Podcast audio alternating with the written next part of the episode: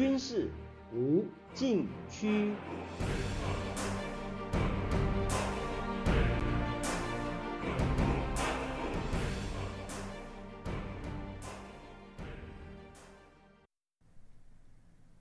听众朋友们，大家好！您现在收听的是自由亚洲电台的军事无禁区栏目，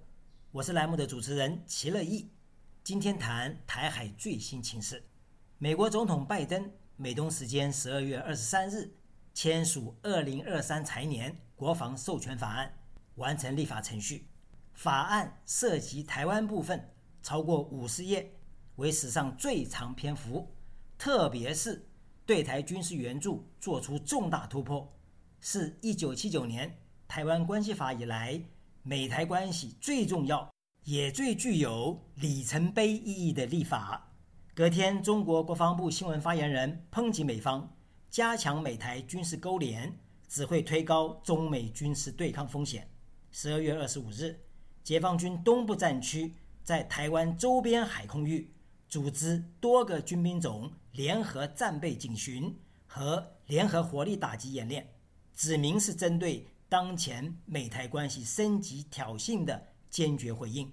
二十五日当天，解放军七十一架次军机沿着海峡中线从北到南延伸至台湾西南方空域，其中越过海峡中线以及进入西南防空识别区的军机四十七架次，舰船七艘次，是今年八月上旬解放军围台军演以来动用海空兵力最多的一次。演练虽然只有一天。却是解放军在台海维持高强度军事存在、提升一体化联合作战循序渐进的过程，积极进行战场经营。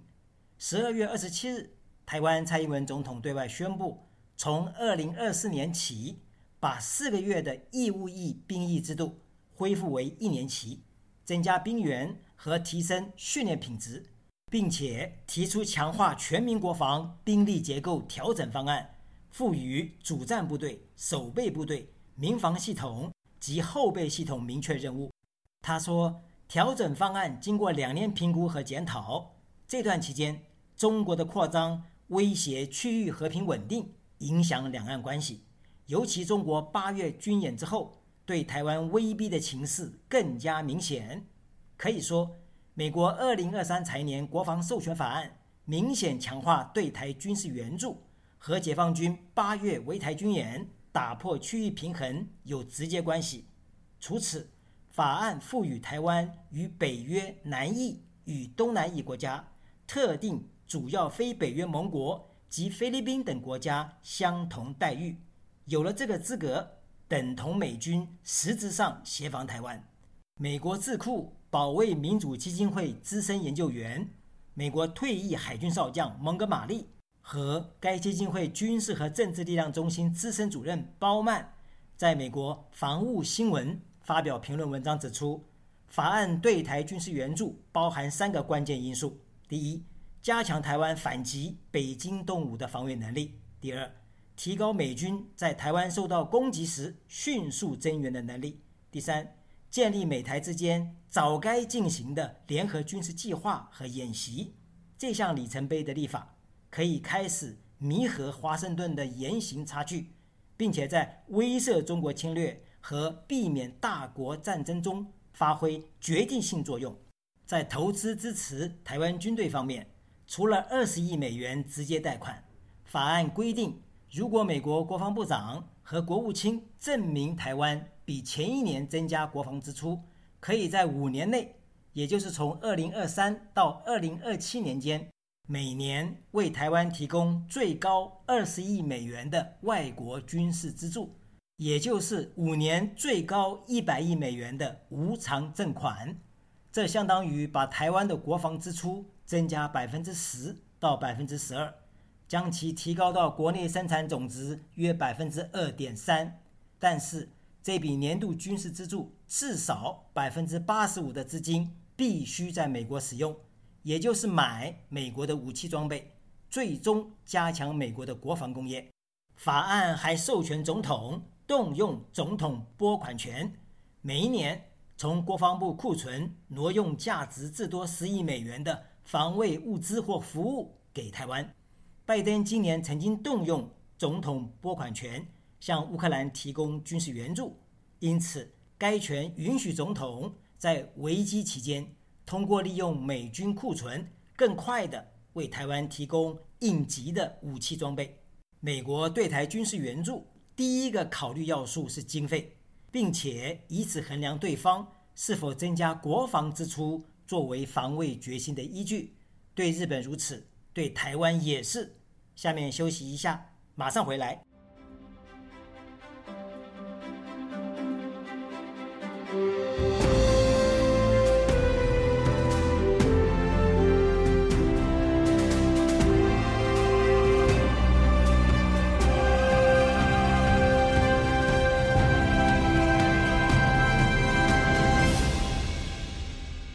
好继续来谈，眼下最紧迫的，除了资金，法案还为美国国防部和国务院提供指导，以确定向台湾交付武器的优先次序。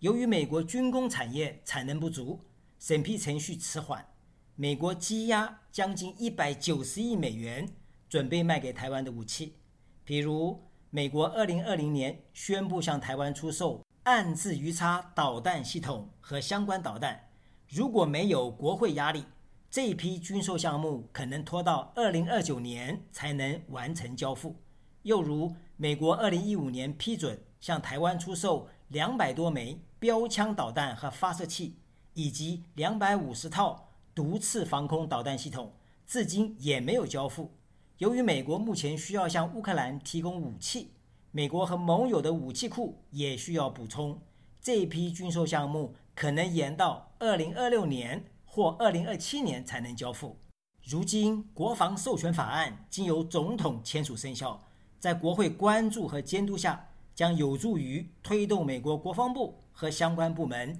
加快对台军售程序。除此，法案授权美国国防部为台湾建立地区应急储备库，主要储存弹药和其他国防物资。这一点至关重要。因为弹药在冲突中快速消耗，事前没有储备，作战将后继无力。弹药短缺的问题，一九九六年台海导弹危机期间曾经发生。当时为应对解放军对台先后发动七波军演，台湾军队经过几个月长期战备和密集演练，消耗大量战备弹药。为此，紧急派人赴美，请求美方及时向台湾提供。关键火器弹药，以防冲突发生而无弹药可用。如今，美国以具体行动防止历史重演。不过，以上这些军事援助，在蒙哥马利和包曼眼中，台湾对抗中国入侵将苦苦挣扎。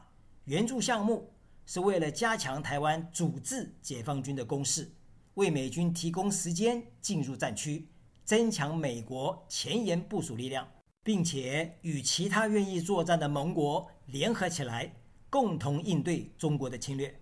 接着是，当台湾受到攻击时，美军如何迅速提高增援能力？法案提出一系列倡议，以解决美军弹药库不足和工业基地相关弹药生产能力在短期、中期和长期面临的危机，并且指定国防工业基地。推进扩大生产关键主战弹药，首先是远程反舰导弹，十年内从目前库存的两百枚扩增到一千两百枚。同时指定扩大生产标准舰对空导弹、鱼叉反舰导弹、海军攻击导弹及联合空对地远攻导弹，以及一万五千枚响尾蛇空对空导弹、先进中程。空对空导弹和爱国者防空导弹，全面提升防区外中远程精确打击能力。美国参众两院还审视国防部的关岛防御计划，这与应对台海危机有关。预料美国将把战略重心移向关岛，缩短增援台湾的距离，对台海危机能做出及时反应。在建立美台联合军事计划和演习方面。法案对国防部提供明确指导，以计划和执行联合演习，建立台湾军队战备，并且增加与美军在所有军事力量要素方面的相互操作性。这是法案中最具成本效益的部分，比如举行桌上模拟演习、兵器推演、实体联合演习和轮调部署，从合理小额投资中提升作战效能。国会在意见中呼吁邀请台湾参加2024年环太平洋军演。从乌克兰对抗俄罗斯入侵的作战经验中，法案要求国防部努力提高台湾的国内韧性和民防能力，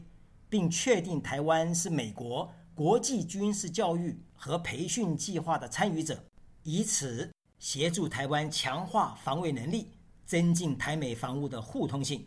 以上种种显示，美国对台军事援助将迈入新的里程，在特殊背景下。美台之间形成不是盟友，胜是盟友的战略伙伴关系。下面休息一下，马上回来。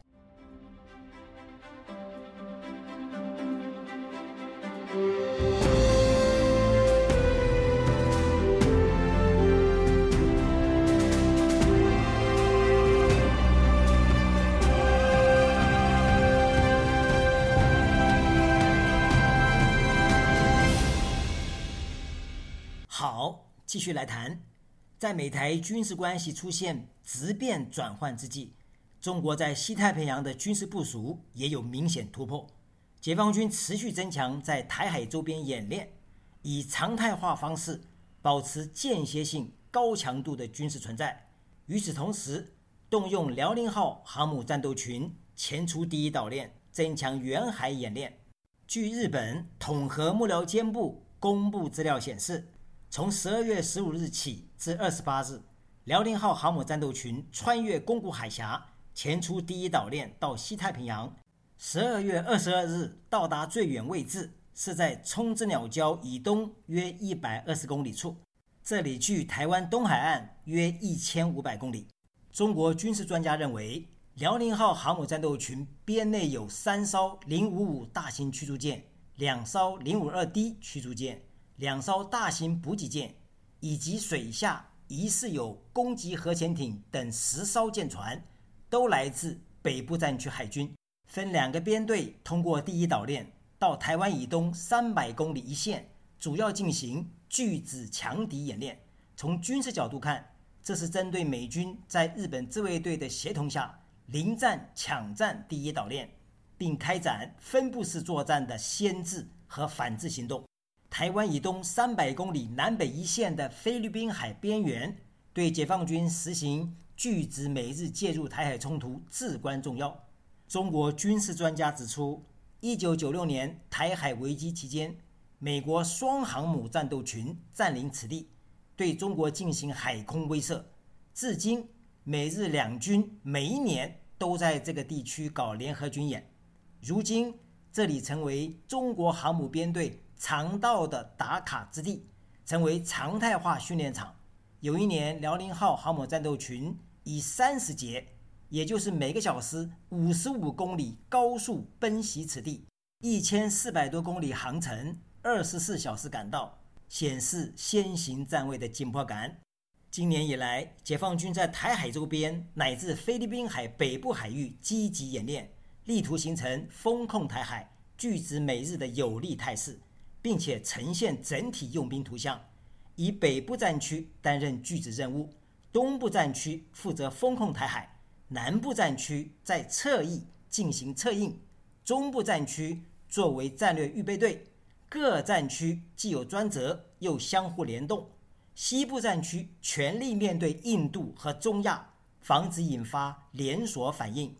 美中大国竞争态势在台海形势上。正在形成对各自有利的战略布局，短时期内不至于发生碰撞，但需要相互默认又可以发挥作用的危机管控。听众朋友们，您现在收听的是自由亚洲电台的军事无禁区栏目，我是栏目的主持人齐乐意，谢谢大家收听，下次再会。